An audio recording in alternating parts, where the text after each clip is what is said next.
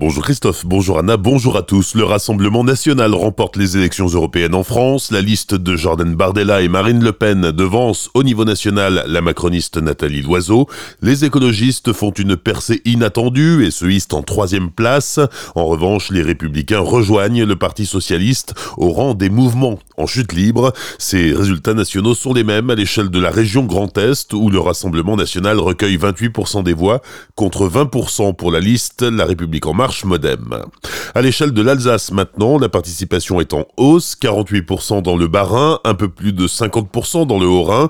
En revanche, les deux départements sont partagés. Le Bas-Rhin place la liste LREM Modem en tête avec 24% contre presque 23% pour le Rassemblement national et un peu plus de 15% pour les Verts.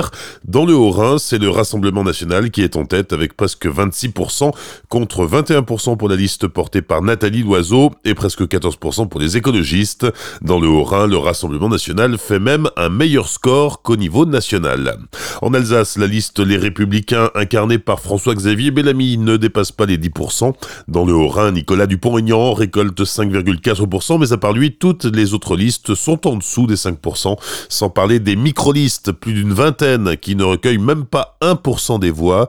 Dans le Bas-Rhin, la liste Parti révolutionnaire communiste recueille une voix sur tout le département. Évolution citoyenne en obtient 8 et démocratie représentative 10. À l'échelle du département, c'est loin d'être suffisant. À Colmar, la République en marche arrive en tête avec 23,7% des voix, suivi par le Rassemblement national 21,3% et Europe Écologie Les Verts 15%. Le tiercé gagnant est le même avec des résultats quasi similaires à Célestat où les écologistes marquent un point de plus.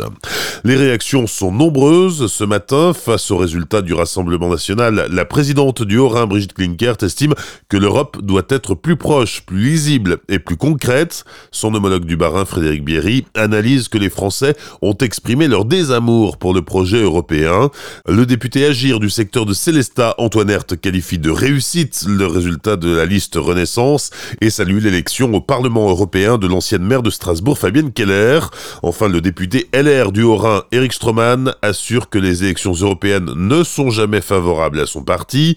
Pour lui, la France est divisée comme en témoigne le résultat de la majorité au pouvoir et de ses alliés, qui recueillent moins d'une voix sur quatre.